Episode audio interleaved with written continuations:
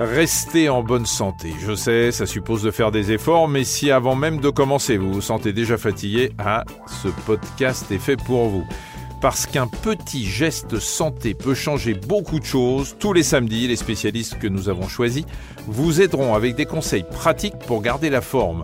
Ils répondront aux questions de Cécile, notre journaliste Dr Good. Alors cette semaine, Cécile, qui avez-vous rencontré?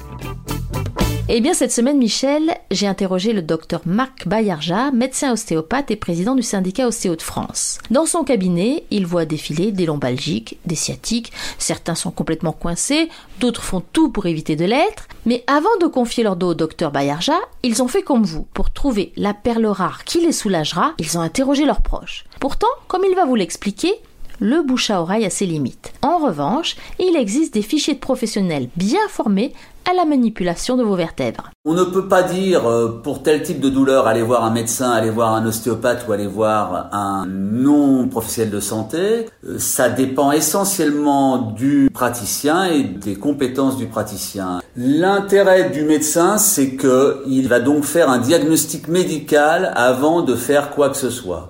Et le patient, quand il dit voilà j'ai mal au dos, bah, pour quelle raison a-t-il mal au dos? Le mot mal au dos, c'est une indication, c'est un symptôme, mais ce n'est pas un diagnostic. Alors les non-médecins ont été formés aux signes d'alerte et au drapeau rouge, c'est-à-dire qu'ils connaissent la sémiologie qui fait que quand ils ont des signes d'alerte et des drapeaux rouges, ils adressent au médecin. Un indicateur de sérieux du praticien est bien de savoir dire que ce n'est pas de son ressort quand ça ne l'est pas, c'est-à-dire ça montre qu'il est capable d'examiner un patient et en présence de ces signes d'alerte de dire attention, je ne traite pas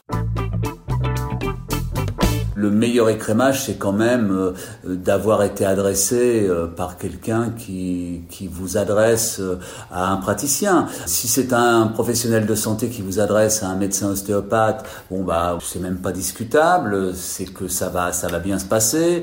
Après le bouche à oreille, le problème c'est que les patients ne s'adressent pas pour les mêmes problématiques aux ostéopathes, c'est-à-dire que vous allez avoir euh, un patient qui a une sciatique euh, aiguë qui va euh, demander à voir un ostéopathe, c'est pas du tout le même problème qu'un patient qui a une lombalgie commune diagnostiquée, qui est un peu chronique et qui a besoin de voir l'ostéopathe parce que il veut voir disparaître ou diminuer des douleurs ce n'est pas le même problème. Dans un cas, il vous faut faire un diagnostic. Dans l'autre, vous avez déjà le diagnostic. Bon, bien sûr, il faut vérifier s'il n'y a rien de nouveau, mais c'est plus facile.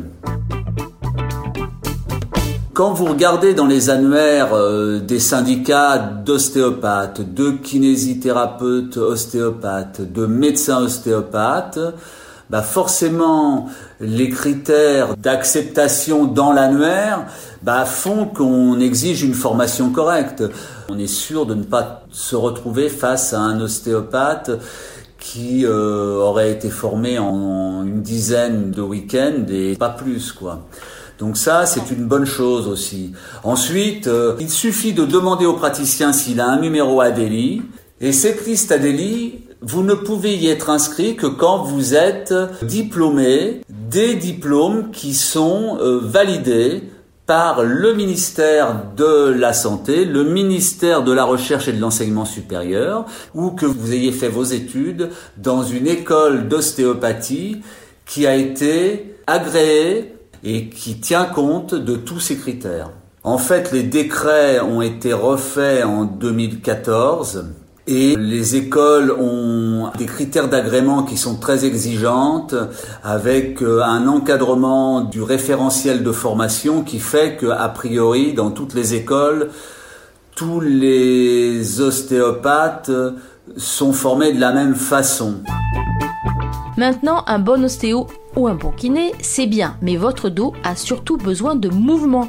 Alors ce week-end, surtout, ne restez pas dans votre canapé.